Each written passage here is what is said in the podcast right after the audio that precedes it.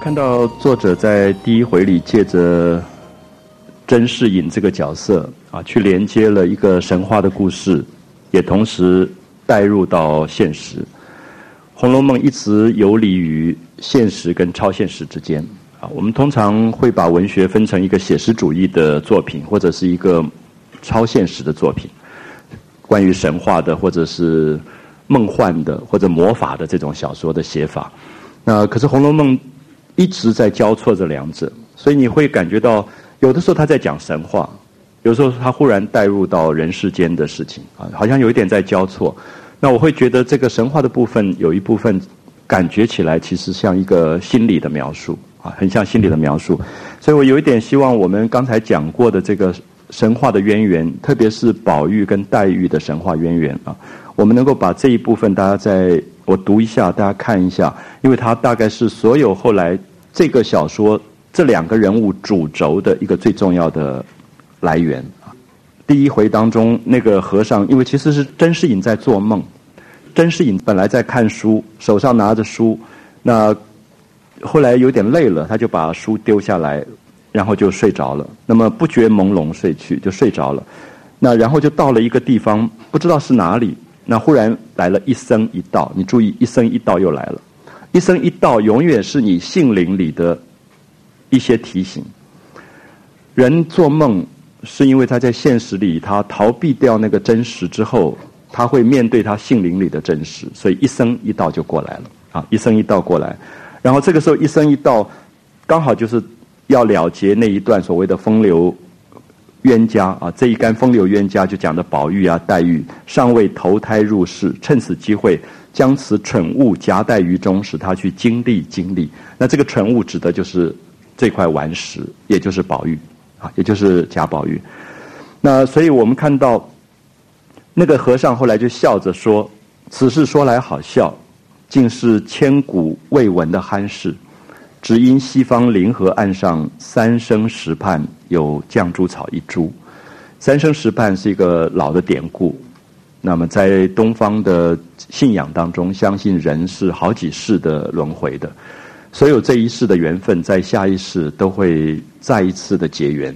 那么，所有前世未了的缘分，这一世也都要还报。所以，三生石畔是有一个人在去世的时候，跟一个依依不舍的朋友说：“呃，二十年后，杭州西湖河畔，西湖边见。”这样。那那个人就不懂这个朋友讲什么，觉得很难过，朋友要死了，还讲这么一句话。可是二十年以后，他到杭州西湖做官，忽然看到一个大概二十岁的一个牧童骑在牛上，然后就唱着“三生石畔旧惊魂”这个诗，所以他忽然想到了那个人在临终的时候跟他讲的这句话。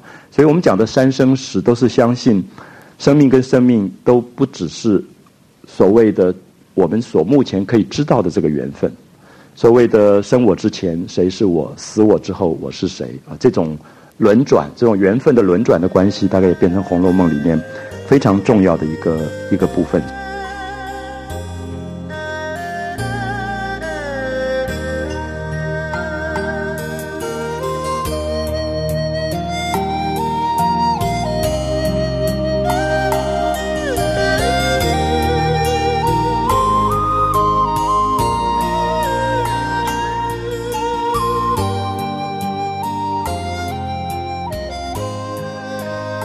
西方临河岸上，三生石畔有绛珠草一株，时有赤霞宫神瑛侍者，指的是一块玉，瑛是一种玉啊，赤霞。那这个作者常常用到一个字，就是红，跟红颜色有关的。贾宝玉住的院子叫怡红院，曹雪芹住的地方叫导红轩，然后评这本书的叫脂砚斋，跟胭脂有关，都是讲红。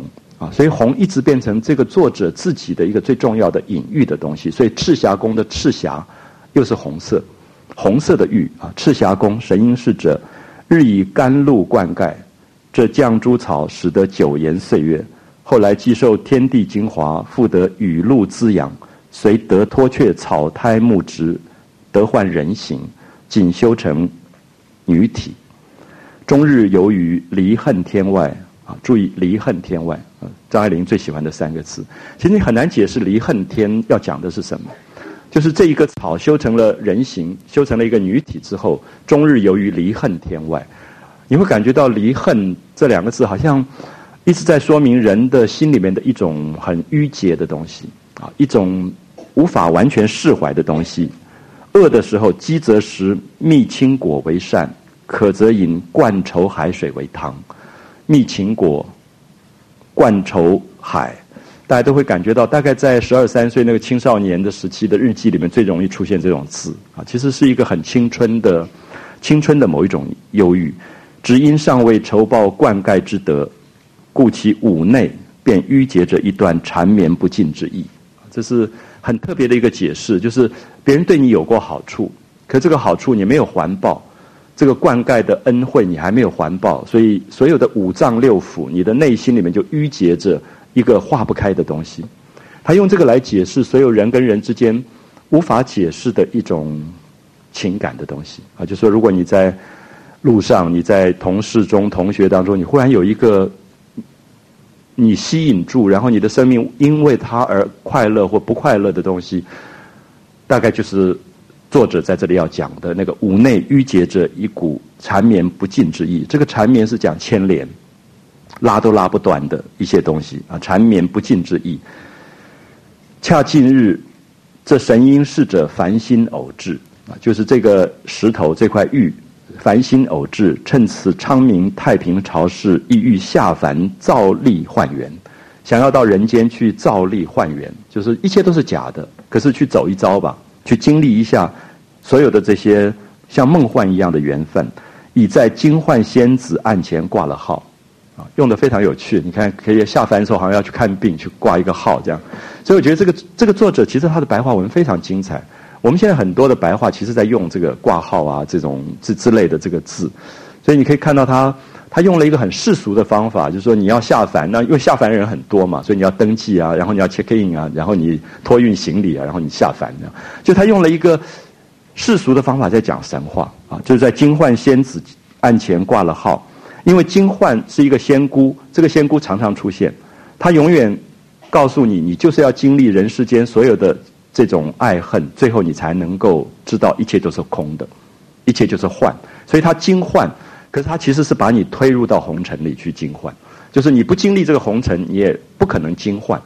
啊，所以这个惊幻仙子挂了号，惊幻一曾问及，灌溉之情未尝，趁此道可了结。所以惊幻仙姑也可以了解到这个绛珠草的不快乐，绛珠草的五内郁结着什么东西，他也准他下凡，是因为他觉得。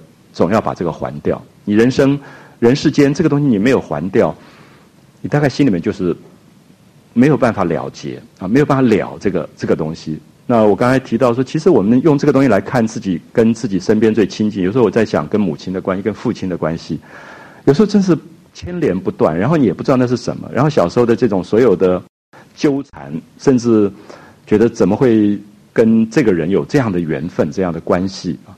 那。读这本书的时候，其实有很多东西会让你跳开，用一个不同的角度去去看待它。那个绛珠仙子道啊，下面就是林黛玉讲的话，我想是非常动人的一段话啊。她是甘露之慧，其实有的版本是她有甘露之慧，就是她用甘露水来灌溉我，我并无此水可还，我没有这样的水可以还她。她既下世为人，我也去下世为人，但把我一生所有的眼泪还她。也偿还得过了，我不知道大家会觉得，其实非常现代小说的写法，就是这里面所写到的人世间的一种情感的深啊，那种深情的东西，其实非常非常的非常的动人。就是有时候你会觉得，你一生曾经为几个人流过泪的，大概你就会懂这个小说他要写的东西是什么。就是其实人不会无缘无故这样哭啊，可是你看到黛玉永远就是为宝玉掉泪，各种事情。宝玉爱她的时候，她哭；宝玉对别人好一点，他又哭；宝玉挨打，他也哭；宝玉被妈妈赞美，他也哭。他好像无所不哭，可是他就是一生的眼泪都是要还这个人的。那一个不可解的现象，大概这个作者真的有一个表妹就是这样子的。那别人都觉得简直是疯了，这个小女孩整天就这样子。可是宝玉独独觉得他懂，他知道为什么他哭啊，只有他知道这个眼泪是为什么要一直这样哭的。所以我们一开始看到这样的一个神话以后，你就会感觉到后面所有。人世间的痴，忽然变成非常动人的一个一个一个部分。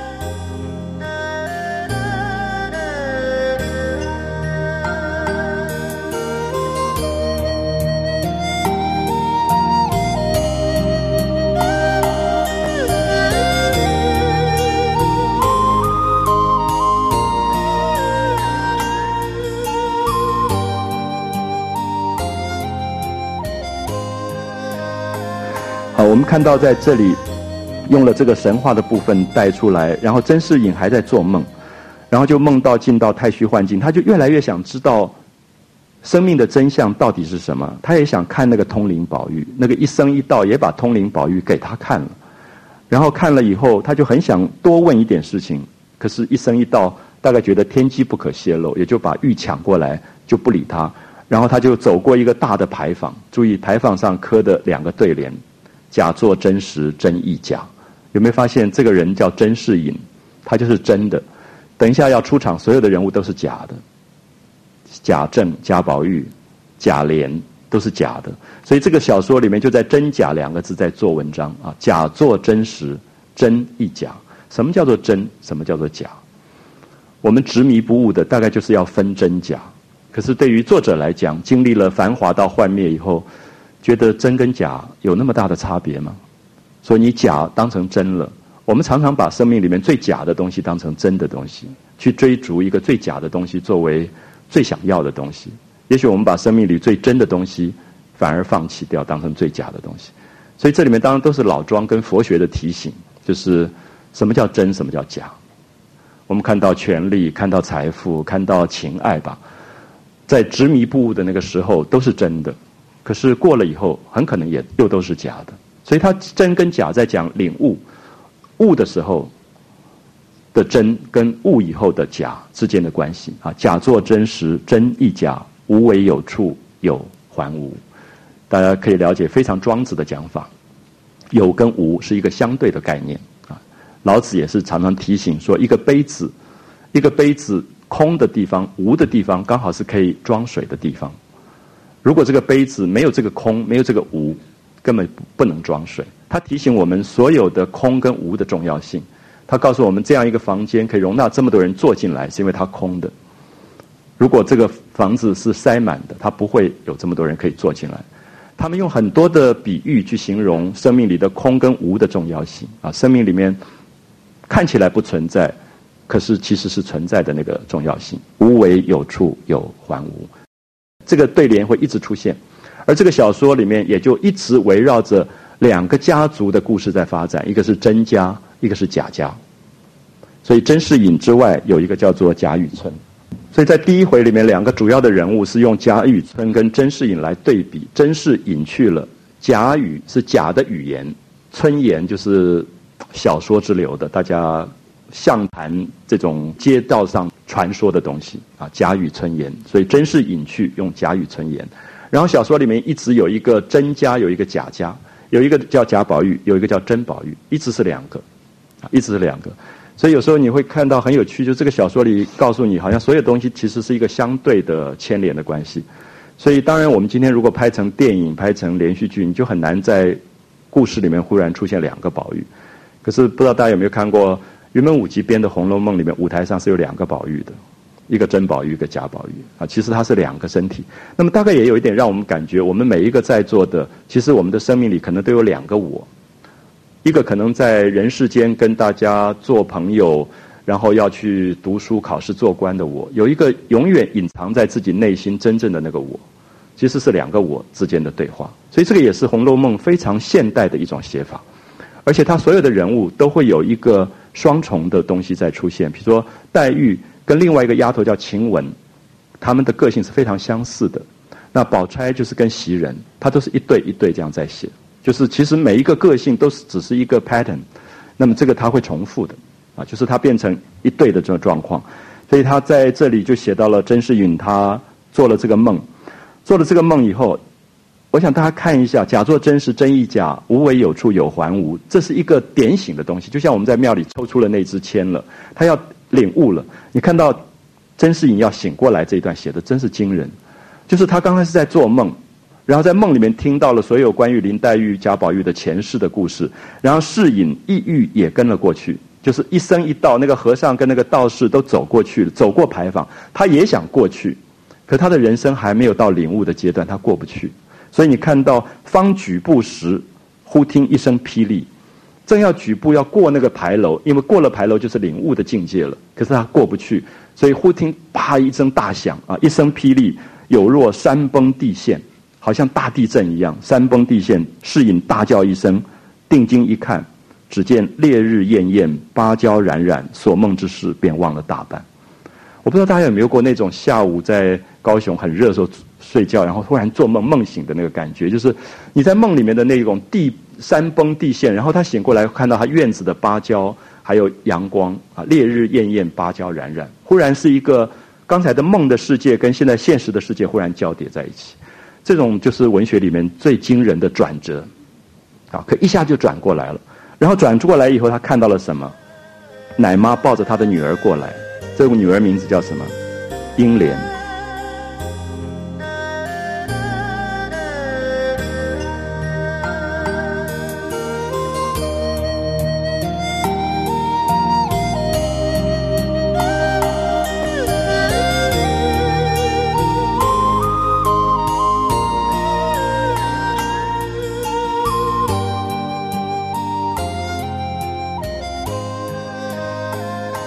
孩子现在只有三岁，抱在奶妈手中，大概是这个书里面非常重要的一个角色。她一直到后面一直在出现的，可是一直是一个命运非常惨的一个女孩子。那她是甄士隐的女儿，然后这个这个小女儿后来就在元宵节的时候有一个佣人，这个佣人把她带出去看花灯，然后这佣人就想小便了。就把她放在墙头，转过去小便，小便完转过来，她不见了，就被拐子，就是骗子骗走了。就是以前有那种拐人家家小孩去的，然后大概养了几年以后，到十岁左右就卖了，卖给一个姓冯的一个男孩子。那本来算是一个美满的姻缘，结果后来没想到那个骗子、那个拐子又想多赚一点钱，又把它卖给另外一个人，就是薛宝钗的哥哥薛蟠。所以薛宝钗的哥哥薛蟠就为了要占有这个。这个丫头就把那个姓冯的公子打死了，然后就闹出了人命官司。然后这个女孩子就改名叫香菱。我们可以看到，这个女孩子一出场，她就在说明她的爸爸甄士隐本来是一个在社会上蛮有地位、也蛮富有的一个乡绅，一个一个绅士。可是他们的家族的命运要开始改变了。第一个就是丢女儿，接下来他们住在一个葫芦庙旁边。突然，那个香火大概烧起来，整个一条街就烧完，然后全部的家产就烧完了。所以甄士隐要退隐下去，就是你看到甄士隐在引证人世间所拥有的东西，可以刹那之间这个烟飞云散，全部没有了，女儿也不见了，然后家也被烧坏，他就回到了他太太的娘家，就是姓封，叫封素的这个呃岳父家里面去寄住，然后最后就出家走掉了。所以甄士隐的故事是带出故事以后，他也忽然梦到他刚才在梦里看到的太虚幻境，他忽然领悟了。就是刚才他过的坎牌楼，他过不去，可是现在女儿掉了，家里失火，整个家产荡尽，回到岳父家，岳父每天给他白眼看，觉得好不容易把女儿嫁给一个还算有钱的人，就没没想还又又这个落魄寄养在家里，所以每天给他白眼，每天被侮辱，他忽然。领悟生命完全是空的东西，所以就是从这个英莲开始。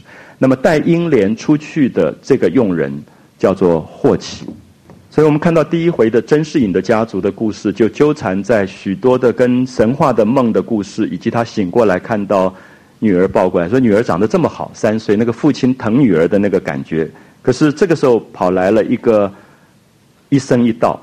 有没有发现一生一道又来了？刚才梦里面有一生一道，现在在现实世界也有一生一道。你在梦里面碰到一生一道的时候，你比较容易相信；你在现实世界里碰到一生一道，你就觉得他们简直是头发赖赖头又跛脚，简直是那种乞丐一样的感觉。你看到这个这个道士跛足蓬头，疯疯癫癫，然后他们做了什么事？他们看到甄士隐抱着女儿。爸爸抱着女儿，然后就说：“施主，你把这个有命无运、累及爹娘之物抱在怀里做什么？”啊，我们讲命运，我们现在常常讲命运，命运。那么在古代，命跟运其实是两个不同的东西。那我有个朋友形容的蛮好，我想大家可以参考一下。他认为命是本命，他是说，呃，命有点像一部车子吧。嗯，你是宾士五百，或者你是这个祥瑞大发，这就是命啊，就是它它是不同的。他说运是那条路，就是你可以是宾士五百，可是你老开在坎坷颠簸的路上，那就是运不好，命好运不好。可是你是一个小破车、小发财车，可是你开在坦途上，就是命不好，可是运好啊，就是命跟运。那。他在这里讲有命无运，是说这个英莲生在一个很好的家庭，他的爸爸甄士隐是蛮有钱的一个地方的乡绅，所以他命还不错，可是运不好。他后来的运一直不好，一直包括他后来被薛蟠买去，其实都是注定他命运一直后来的运都都非常不好。有命无运，累及爹娘之物，抱在怀里做什么？好，我们看到这个一生一道，其实在点醒甄士隐，可是甄士隐当然没有办法懂，因为我刚刚说。你不要忘记，刚才他在梦里才碰到一生一道，完全在提醒他，在领悟。可在现实里，他就觉得这个人是个疯子。你你不相信？你看看，如果你抱着女儿在街上碰到这样的人，一定气死了。你觉得这个人在讲什么东西？然后这个和尚就说：“舍我吧，舍我吧，你把这个女儿舍给我啊，就舍给我这样。”那这个甄士隐当很生不耐烦，就抱着女儿就走了。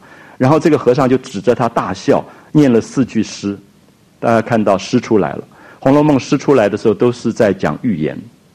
惯养娇生笑你痴啊！你这样子这么爱这个女儿，惯娇生惯养，可是你要知道，你真是太傻了啊！惯养娇生笑你痴，菱花空对雪丝丝。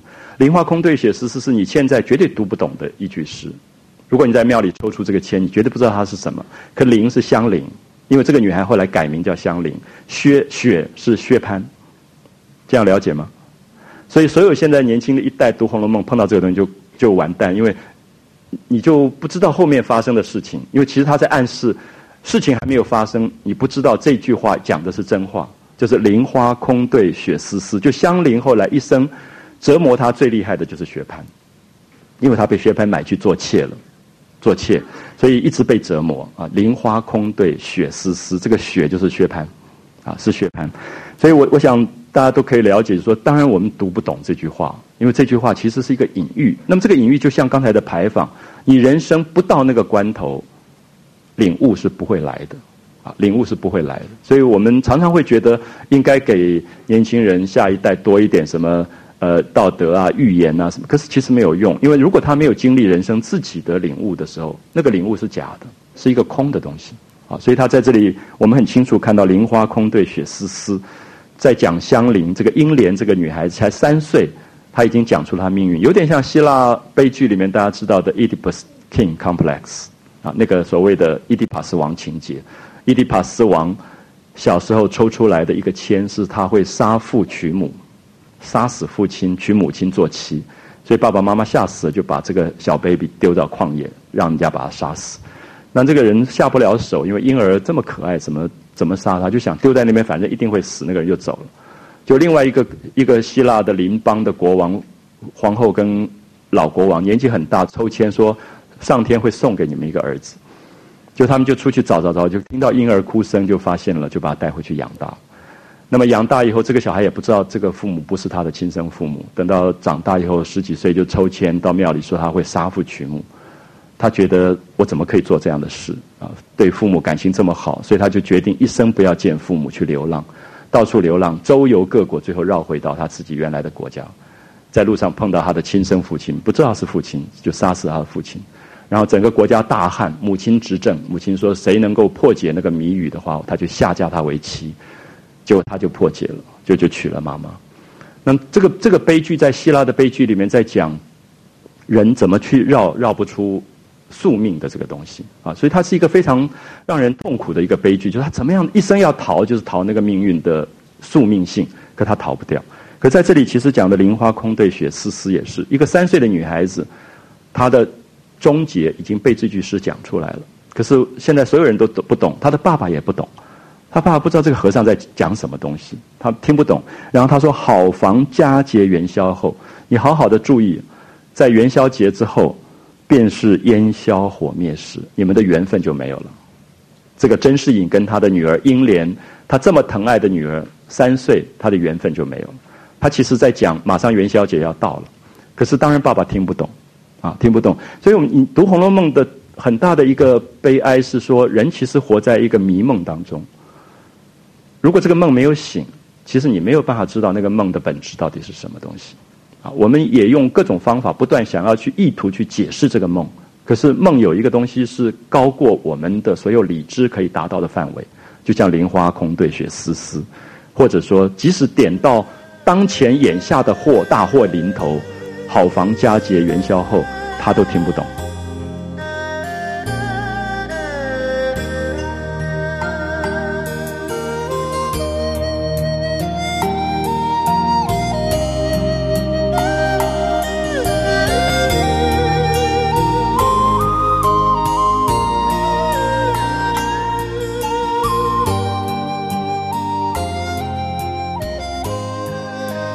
好所以世隐听得明白，心下有余。他好像知道他们在讲什么，可是他又不知道他们在讲什么。在模模糊糊的时候，他要问这些人，他你，然后这些人就就走掉了。好，所以从这里开始，他就跳回到甄士隐的这个真正的事情上。好，这个时候出现了一个人，叫做贾雨村出来了。大家看一下，贾雨村的名字叫什么？贾化。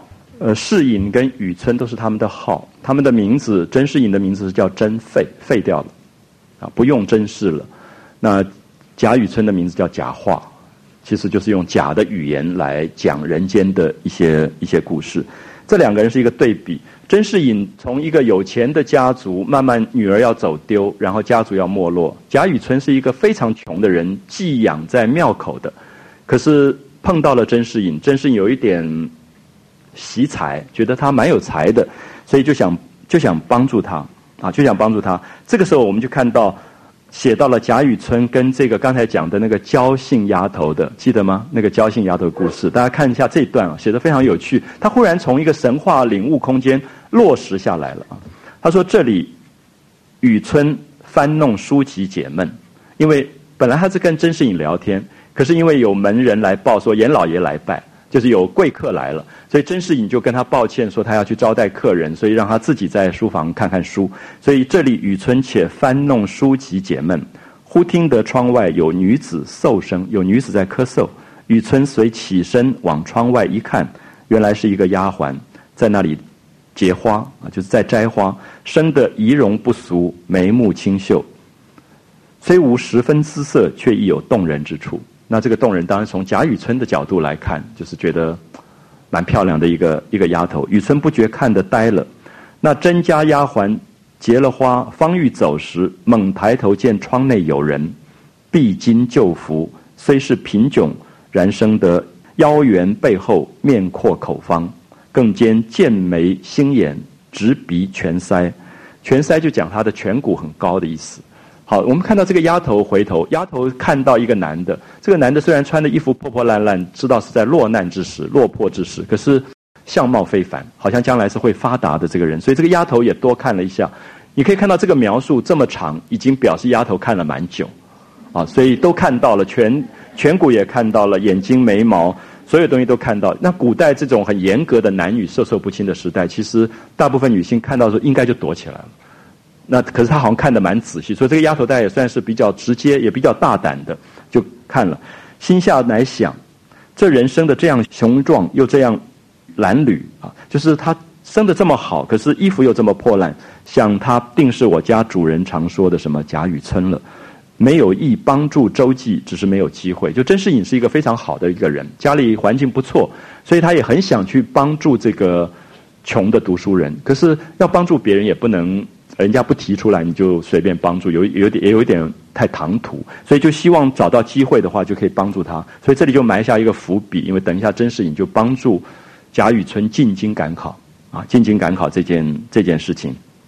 如此想来，不免又回头两次，这个丫头又多看了两次，这个完全不合当时的丫头的规矩啊。可是你可以看到，这里面就是两个人的缘分，就这个交信，这个丫头跟贾雨村。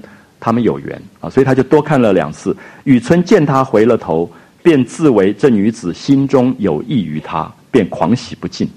好，我们看到这里，因为我们现在在路上多看几眼，大概不会到这种地步，立刻狂喜不尽。可是古代，因为他知道女孩子看到一定低头的，可是女孩竟然又多看他几次，他就觉得这一定是有意思，所以他狂喜不尽。那狂喜不尽，包括着贾雨村这个时候是非常落难的时候，就是最没有人要理他、最穷困的时候，自己都养活养不活自己，所以觉得碰到知己了。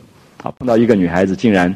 看他穿穿着这么破衣服，所以那个狂喜不尽其实有很多意思。因为在这里我们看到甄士隐的个性非常的淡泊，他后来就完全看破人生就出家。那么贾雨村是刚好是努力要让他爬的时候，努力的想要做官，努力的想去结交一些有这些有势力的人，比如说他后来就做了林黛玉的家教，然后去认识林黛玉的爸爸林如海，然后借着林如海的关系去认识了林黛玉的这个呃舅舅，就是贾政。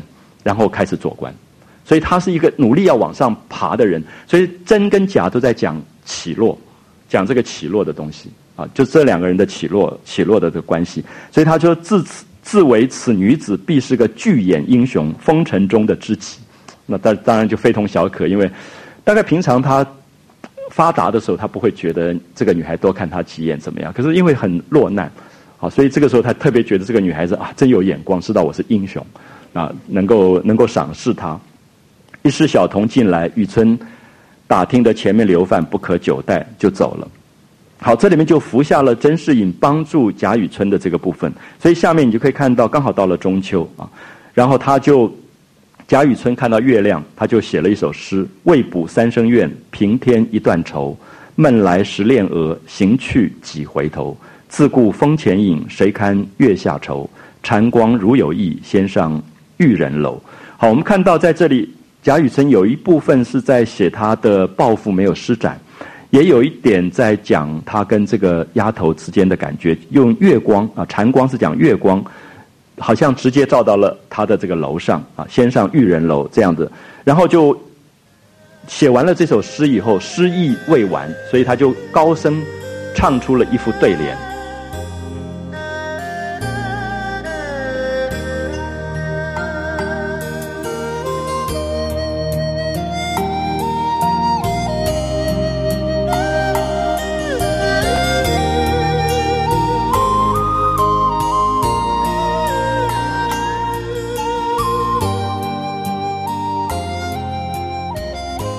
就是以前的文人常常会自己就讲出一副对联：“欲在赌中求善价，钗于令内待是非。”好，这里面用了两个典故。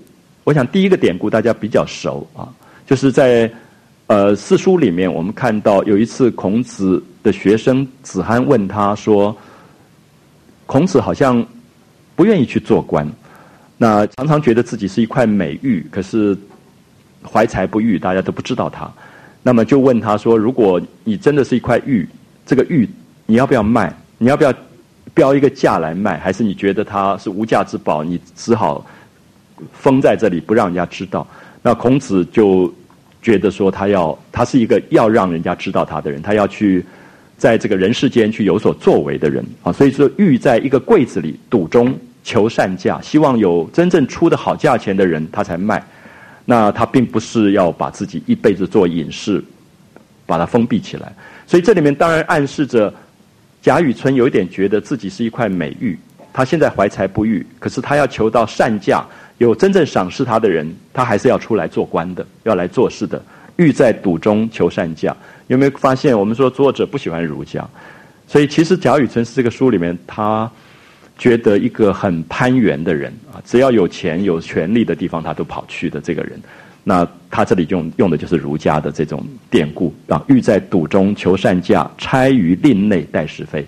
钗是古代女孩子插在头上的发钗，那么传说里面汉武帝的时候，有一个仙女送给他一个发钗，所以他就把那个钗放在令是妆令，就是女孩子的化妆箱叫做令，女孩子化。放花粉啊，放放胭脂的这个盒子叫做令，他就把钗放在令内。可是隔了两代以后，到他的这个孙子辈的另外一个皇帝，打开钗这个盒子的时候，钗不见了，化成一只白燕飞去。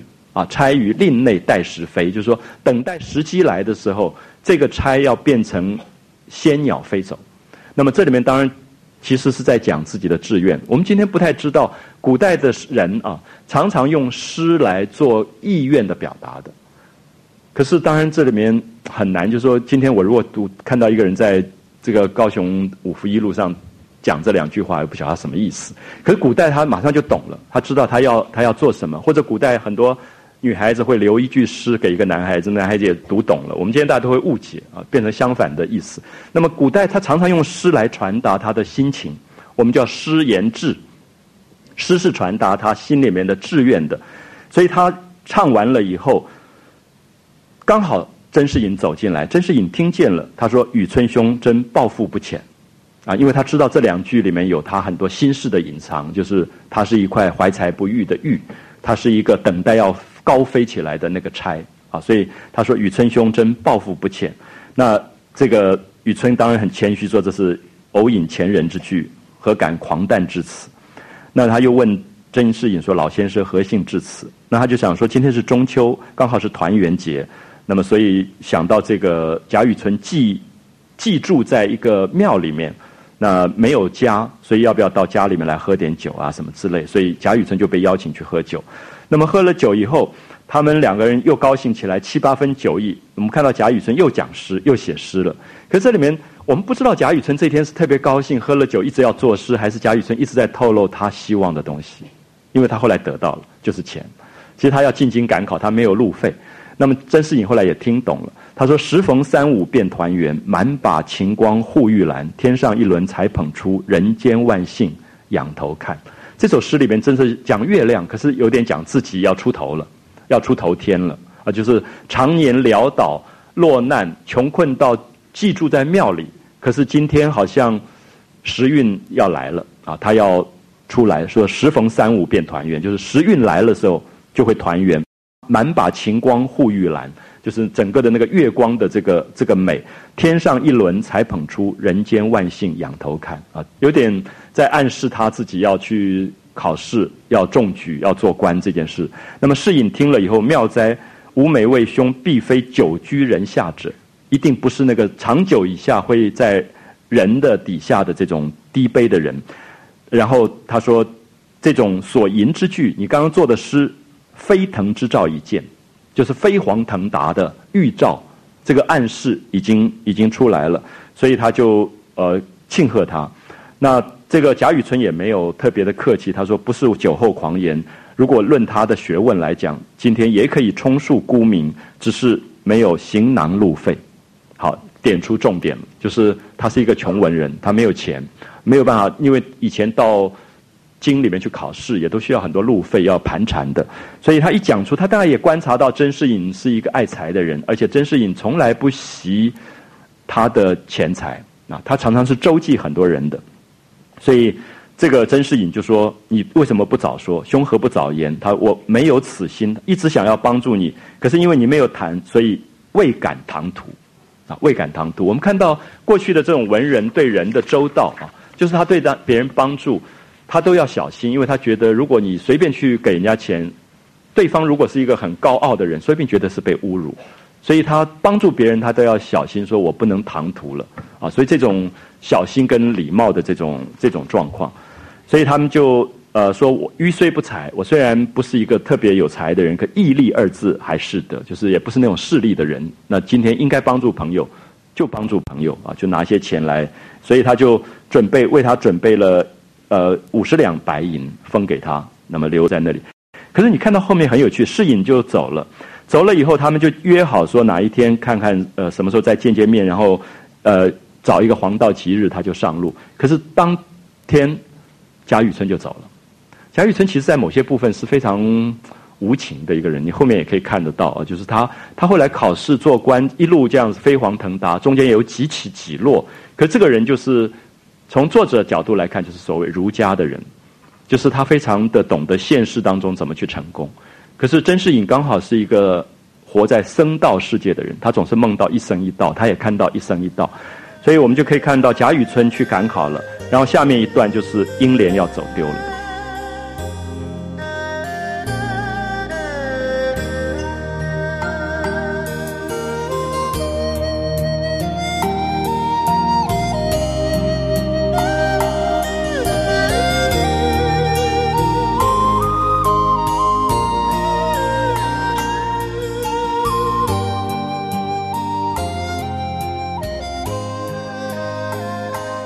真是闲处光阴易过，啊，用一句话带过了这个贾雨村走掉。我记得我们小时候写作文，每一篇不管什么题目，开始都光阴似箭。那其实作者也是用这这种话，就是转折啊，就是转折。真是闲处光阴易过，倏忽又是元宵佳节。好，注意，好防佳节元宵后。刚才那个和尚唱的歌现在出来了，元宵节来了。本来是中秋，对不对？大概过了又半年了，元宵节来了。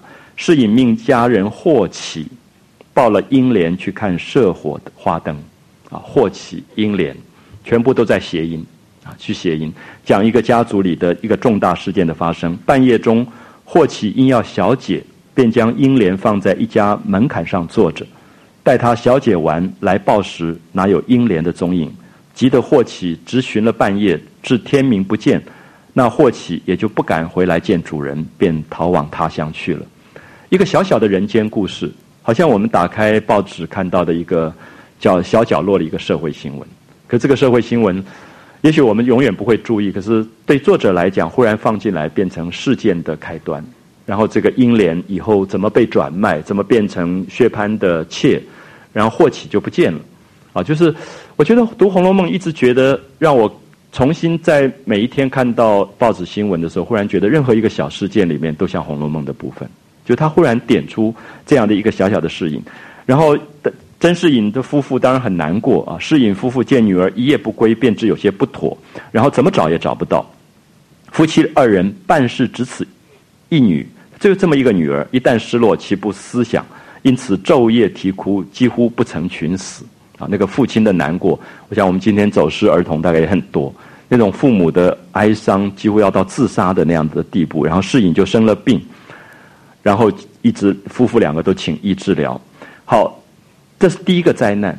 你再看第二个灾难，不想这日三月十五，就是又到了三月十五日，葫芦庙他们家旁边不是一个葫芦庙，就是贾雨村借住的那个庙吗？因为炸供，炸供就是一般的这种做贡品。用大油锅来炸贡品，结果就火一不小心就加火，这个油锅就火溢出来了，又溢出来就烧着了窗纸。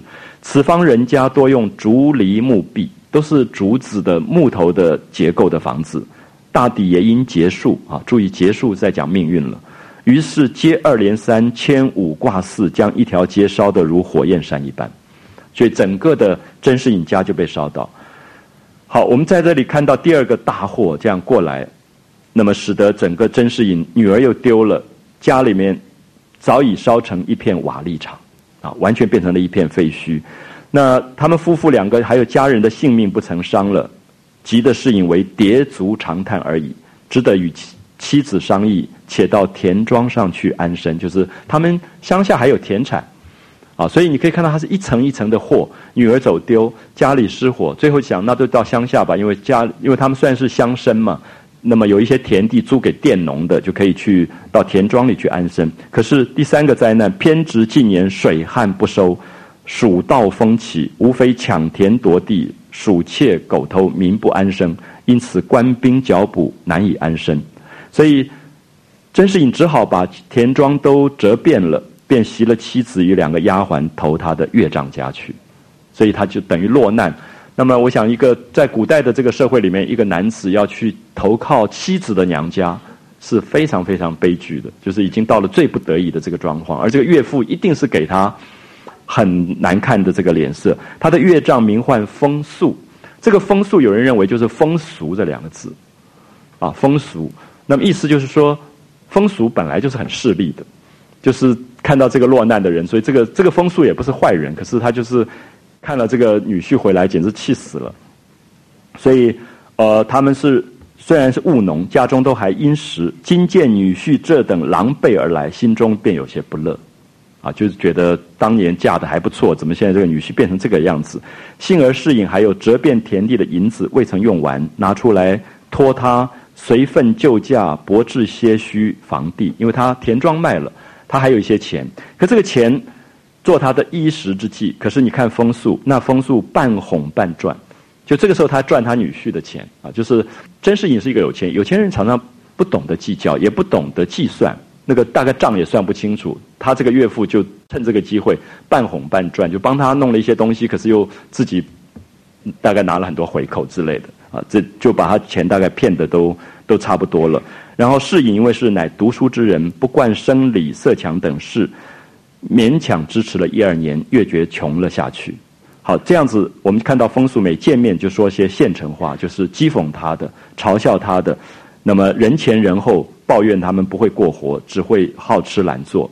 那么这个时候，甄士隐从现实的打击变成心理的打击，那么年纪又上了，上上了年纪以后，极愤怨痛，已有积伤暮年之人，贫病交工，渐渐的露出下世的光景。这个下世讲晚年有一点要告终了，要临终的感觉。可这个时候，你可以看到他拄了拐杖，记不记得这个甄士隐是第一回出场最重要的一个角色？记不记得他碰到一生一道，做了梦？走过一个大牌坊，看到假作真实真亦假，无为有处有还无。我们刚刚讲说他要过都过不去，就梦醒了，然后又看到一生一道跟他说把女儿舍我吧，舍我吧，然后又念了诗给他听，可他都执迷不悟，都无法领悟。可是到现在，大概是领悟的关口了。所以这个时候，他拿了一个拐杖到街前随便走走散散心，看到一个跛足道人来了。好，我们看到这个跛足道人其实出现过，对不对？前面叫他把女儿舍给他的那个就是跛足道人，赖头跛足的一个一个道士，疯癫落拓，麻系纯衣啊，就是好像一个麻布编的鞋子，一个草鞋。然后纯衣是说古代的一般的人衣服都是长的，长的衣服。那鹌鹑它的尾羽是短的，所以穷人就穿短衣，所以就用纯衣这个字来形容啊。它是一个典故，其实就是穿的破破烂烂的意思，或者是。不周全的衣服的意思，口内念着几句言辞，下面就是第一回最重要的《好了歌》，啊，《好了歌》。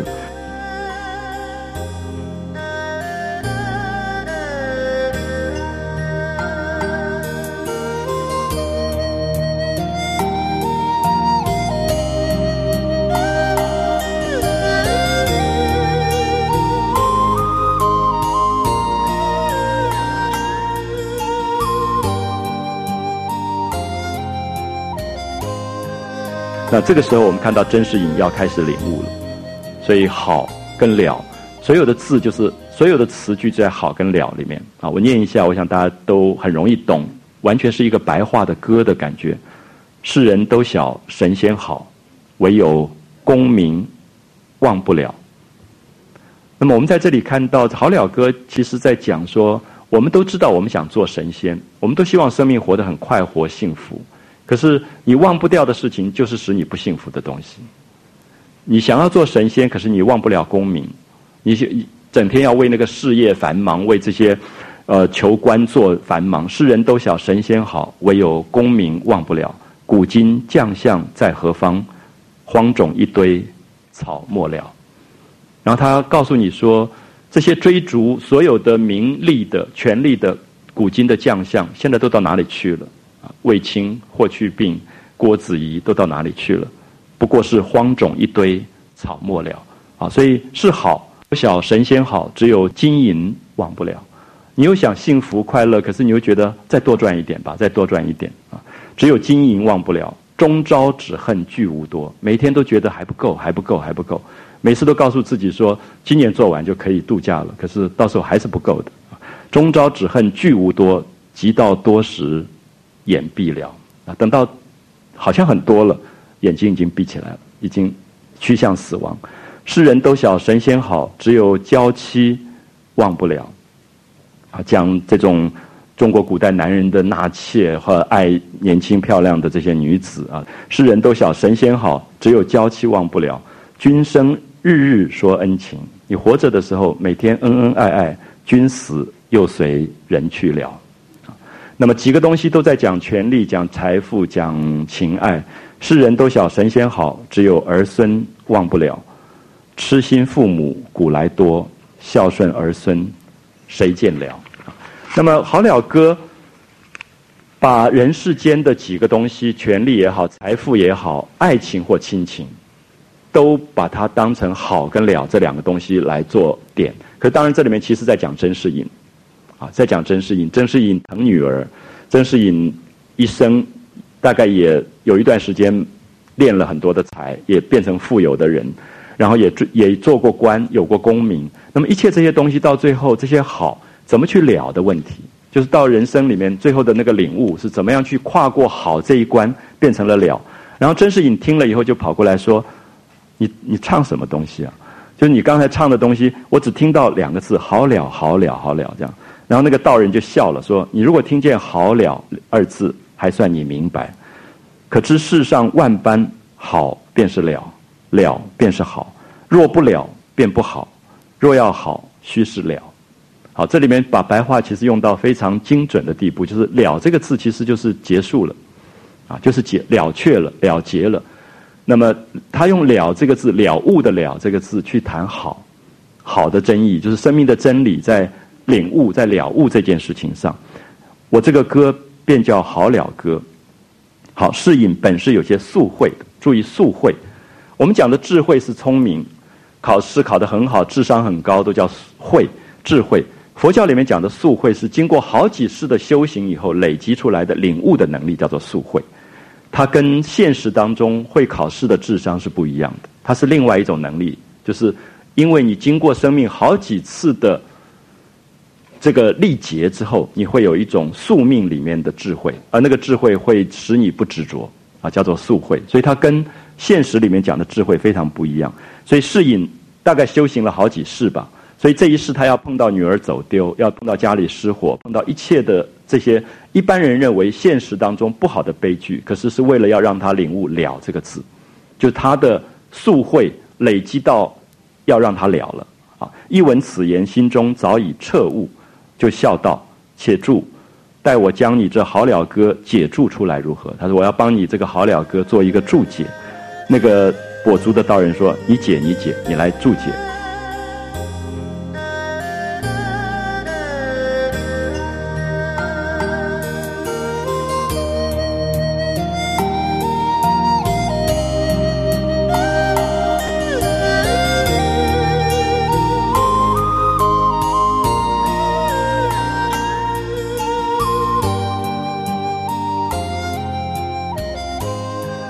大家看到下面这个注解啊，其实有一点像作者自己对自己家世的描绘。就如果这个作者真的是曹雪芹，大概是讲抄家以后的状况，就是这个家族原来是不得了的贵族，那种富有繁华，可是现在变成荒烟蔓草。他开始描绘陋室空堂，当年户满床。有一个戏叫做《户满床》，讲郭子仪，唐朝郭子仪的故事。唐朝的郭子仪说七子八婿。七个儿子八个女婿，全部在朝为官。所以郭子仪过生日的时候，七子八婿都来，所以他们的满床都是那个上朝的护板。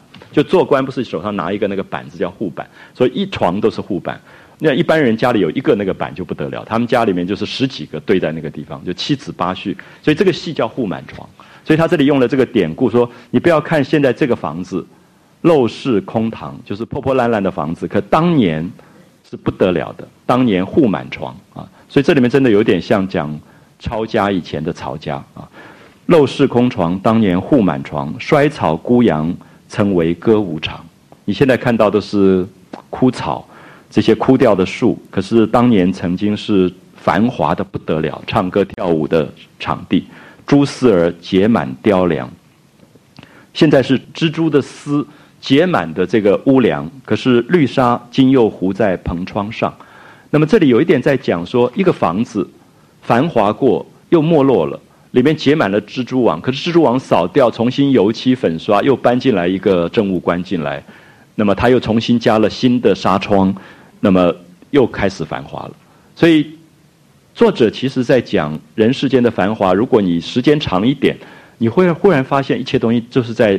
有无跟真假里转来转去，啊，就是一个历史久的地方。比如我们在巴黎居住的时候，你走过巴黎一个房子，当地人就会跟你说这里谁住过，谁住过，然后没落，然后最后又谁，现在又是谁住，然后你就是搬进来搬出去，搬进来搬出去，啊，就是如果你是作为一个官邸的那个那个角色来看官邸这件事情的时候，你会发现它一直在转换主人啊，蛛丝儿结满雕梁，绿纱今又糊在藤窗上。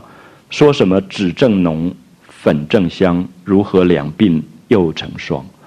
对着镜子，涂脂抹粉啊，用最好的化妆品，说什么脂正浓，粉正香，不觉得照着镜子照着镜子，如何两鬓又成霜，两边的头发都白了啊，就是讲时间的时间的消逝。黄土陇头送白骨，今宵红灯帐底卧鸳鸯。好，昨天才在坟头上送人丧礼，送了一个人死亡，今天就可能在红灯帐底新婚。就在讲丧事跟喜事，所以这个注解其实是有的是从陋室空床追想当年的繁华，有的是从死亡又看到又有新婚，就人是人生不过就是夹满各种的悲哀、喜悦、快乐、不快乐、爱跟恨啊，各种的东西。所以他把很多的事件对比在一起，只是让你看到我们常常执着在。这个红灯帐里卧鸳鸯所觉得是喜剧，可是忘掉了昨天才在黄土陇头送白骨，啊，就是这些现象的对比，有点像电影的镜头，他把一个一个现象带出来让我们看，也让我们了解到人生不过也就是这么一回事。那如果你要觉得，红灯帐里卧鸳鸯是喜悦，也不要忘记黄土陇头送白骨的悲哀。它其实共同加起来才是一个人生的现象啊！金满箱，银满箱，展眼乞丐人皆谤啊！就是当年金子一箱一箱的，银子一箱一箱的，呃，展眼乞丐，转眼啊！其实这个展眼就是转眼的意思，乞丐变成了乞丐，所有人都来侮辱你，都来笑骂你，都来诽谤你。那我想。这样的在近代的离乱当中，很多人大概也都看到这样的世家文化中间的变化，这种悲剧的悲剧的东西。有一个古老的戏，不知道大家看过没有？叫《锁麟囊》，一个叫做薛巧玲的一个女孩子，因为她她家里面是有钱的不得了的，所以从小就是那种娇生惯养。她戏一开始就是丫头拿了一个她要的绣花鞋，然后她就啪这样打过去，然后就丢出去说这样的。手工也敢拿来给我，那就是那种已经被宠坏的那种小姐。那个丫头就哭哭啼啼，赶快又去换，这样子就是很会整佣人、整下人的那种小姐。然后最后要结婚，结婚就挑东西，挑挑挑挑的。她妈妈也没办法，她她对她妈妈也凶得不得了。最后妈妈就很担心，这个女儿嫁出去以后，嫁到别家，谁会这么疼你？所以就帮她弄了一个锁麟囊，说你带着这个，然后就跟她讲，这是我们家里面所有最贵重的宝贝都在里面了。万一有一天你落难，万一天有一天你不得已的时候，这里面可以过你过好几辈子，里面都是最好最好珍贵的宝贝一袋。可是他从来没有穷过，所以他根本不知道那个是珍贵是什么意思，所以他就很烦，就觉得不要啰嗦，不要啰嗦，就带着那个东西就走了。就后来他的轿子大花轿就过一个长亭，就在亭子里下大雨，忽然瞬息之间风云万变，就是狂风暴雨。轿夫说不能走了，要在那停，就停在那里。然后他就听到哭的声音，他觉得好奇怪，他就问丫鬟说：“怎么怎么会有哭声？我今天结婚还有人哭？”就人家说刚好也有另外一个女孩子出嫁，然后轿子破破烂烂的，穷的不得了，一点嫁妆都没有，所以两个都在亭子里，所以那个女孩就在哭，觉得自己命运很不好。他就觉得哦，有这种事情，他那还不简单，就把锁铃铛给他。他就把他妈妈给他，因为他完全不知道那个东西的贵重在哪里，也不知道妈妈为他准备一生一世的这个这种东西。他说把它给他就好了，他就不要哭了。所以我们看到他也不是坏，他也不是慈悲，他只是觉得人世间的事情很简单可以处理，他就把它给他了。好，天又晴了，他们各自出嫁分道扬镳。然后他嫁到那一家也不错，可是黄河发大水，整个家族家产一夕之间全部荡尽啊！大概在河南那一带的故事。然后全部就没有了，然后他就变成了街头的乞丐，然后家人也不见了，就流流落失所，然后就在难民当中挤在那边，然后所有的人就在施粥，就是有钱的人就煮一锅稀饭，大家拿着一个破碗来领这个稀饭，他就不肯去，他觉得我这么有钱的人家，我怎么可以丢脸去做这件事？可是饿的活不下去了，最后就在那边蹭来蹭去，在舞台上磨来磨去，他就想说。我实在活不下，我真的要去要这一碗稀饭，就要到了最后的一碗稀饭。可他拿到那个稀饭的时候，眼泪这样掉下来，觉得自己怎么落难到这时候，刚好赶来一个老太太，一个老太婆。那个老太婆说，她饿了好几天都没有饭吃，知道这边施粥赶过来，刚好没有了。就人家说你明天再来吧。那个老太说，我明天大根就活不到明天了，就已经饿得这样。然后这个时候，薛湘林把这一碗稀饭给了这个老太太。他这是他第二次给人家东西，第一次是锁麟囊，第二次是那一碗稀饭。所以这个戏非常非常有名，我们就可以看到说他在讲这种繁华的瞬息万变啊，瞬息万变。当然，这个这是一个喜剧的下场，是他后来做了做了人家家的佣人，然后有一个有一个楼，那他管了一个小小孩子，这小孩子球打上去了，就要他去捡这个球。然后他就说不可以去，因为这家的主人说什么地方你都可以去，那个楼不能去，所以他也不知道那个楼上是什么。可那小小孩就闹闹闹说一定要捡球，他就上去，上去他就吓了一大跳，因为是一个锁麟囊供在那边，每天三次上香，就是拜这个锁麟囊。因为那个女孩后来拿到这个锁麟囊就发达了，就是帮助她的丈夫做生意就发达，所以他们不知道恩人是谁，就把那个锁麟囊供在那边一直拜。所以他就在那边哭泣流泪，然后这个主人上来就骂他说：“你怎么可以上这个楼？这个楼是不准任何人上来的。”然后又看他流泪，觉得很奇怪，两个人才叙述起来当年的这个这个事情。所以我们看到，其实，在很多古典的戏剧跟文学里，常常在谈到繁华之间的幻灭性。那么这里面当然会提醒很多人生里面对自己所拥有东西，一方面是珍惜，一方面如何有一种平淡。有一种平淡，那么对于财富、权力这样的东西的一种平淡的东西，所以这里讲银金满箱，银满箱，展眼乞丐人皆谤。好，像我就顺便把锁麟囊的故事大家了解一下。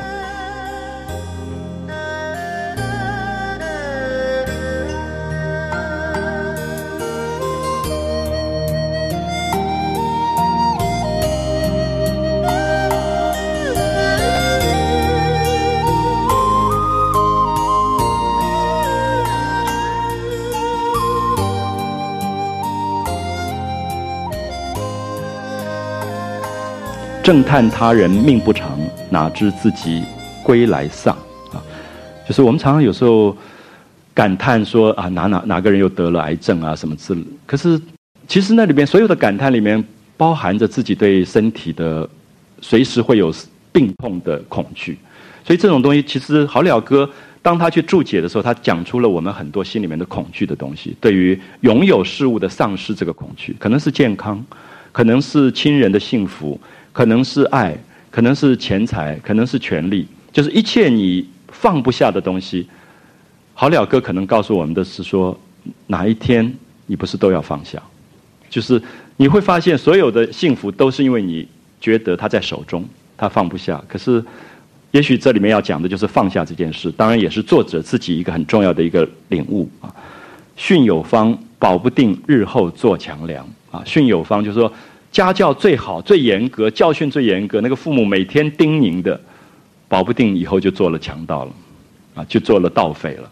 那其实这个这个小说里面，很多人认为这里面有有暗示这个小说里面的不同角色的下场，啊，有些角色就是一直在被训练的很好，家教很严格，后来就做了做了盗匪。择高粱，谁曾望流落在烟花巷？啊，这一段比较不容易懂。高粱是讲有钱的人家，就是我们要嫁女儿，一定会选有钱的人家，觉得这样子女儿像将来有一个保障嘛。那谁曾望流落在烟花巷？因为这里面我们可以看到，王熙凤的女儿乔姐，在这个小说里刚开始是一个小女孩，然后王熙凤当然当时财大势大。然后他就曾经有过一个刘姥姥进来，然后他也有一点像玩弄刘姥姥，觉得蛮好玩的一个乡巴佬这样。可是刘姥姥倒是死心塌地的。刘姥姥带了一个孙子叫板儿，是乡下人啊，就是那种最乡巴佬的那种小孩子。那当然你不可能觉得这个小说里面乔姐会跟板儿在一起，因为简直是阶级上差的不得了。可是问题是这个家族来抄家了。乔姐后来的命运就是她的舅舅，就王熙凤有一个兄弟是非常坏心眼的，就是当他们家败落的时候，他把乔姐就卖到妓院去了。后来是刘姥姥这个板儿去把她赎出来，她就嫁给了板儿，就做了农妇了。就是当然你你会觉得，哎，王熙凤的女儿做了农妇不是蛮惨的吗？可是另外一方面，如果没有这个板儿，她她就在她就做了妓女了。啊，所以这里面其实有很多的语言是在讲这个家族后来很多人物的非常复杂的几这种下场啊。择高粱，谁曾望流落在烟花巷？因嫌纱帽小，致使锁家扛。就是一直觉得自己做的官还不够，还不够，还要再大一点，还要再大一点，到最后就带了一个枷锁，就下到监牢去了。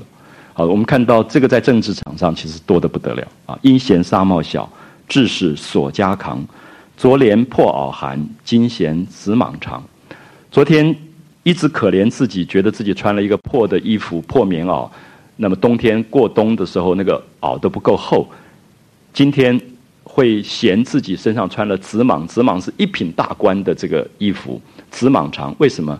因为我们看到像那个李斯啊，秦朝的一个宰相李斯，李斯后来不是帮助这个秦朝的国王，就是改商鞅变法啊什么之类的这种东西，然后就把整个国家治理的非常富强。可是李斯后来就是送到刑场上的时候。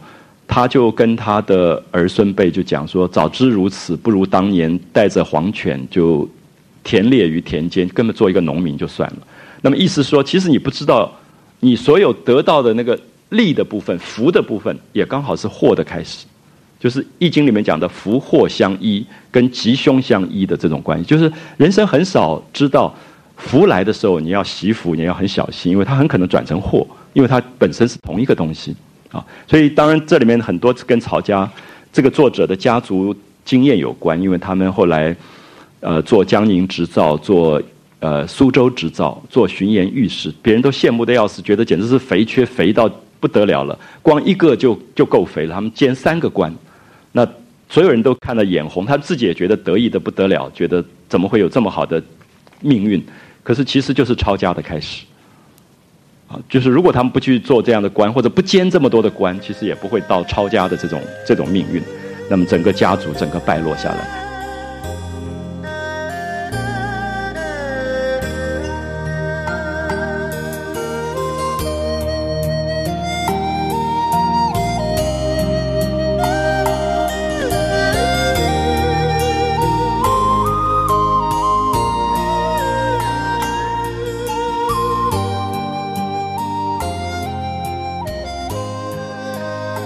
所以这里面都在讲说：“昨年破袄寒，今弦子蟒长。”啊，乱哄哄，你方唱罢我登场。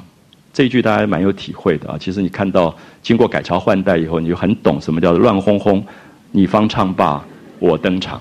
好像演戏一样，所有的朝代兴亡就像演戏一样，你唱完了，你下台，那该别人来唱。啊，乱哄哄，你方唱罢我登场，反认他乡是故乡。啊，我想这是我们刚刚提到说，生命里面到底什么是真跟假？他这里的故乡跟他乡是讲归宿的意思。人到底要走向哪里去？什么是你的本体？啊，什么是生命的本体？我们追逐的东西是不是生命里面真正自己最要的、最想要、觉得最重要的东西？还是说我们误认了一个世俗里面虚拟出来的假象的东西，当成了故乡，努力的飞奔而去，反而其实那个是一个他乡而已，并不是真正自己应该要去。掌握的生命本质的东西啊，反认他乡是故乡，甚荒唐，到头来都是为他人做嫁衣裳。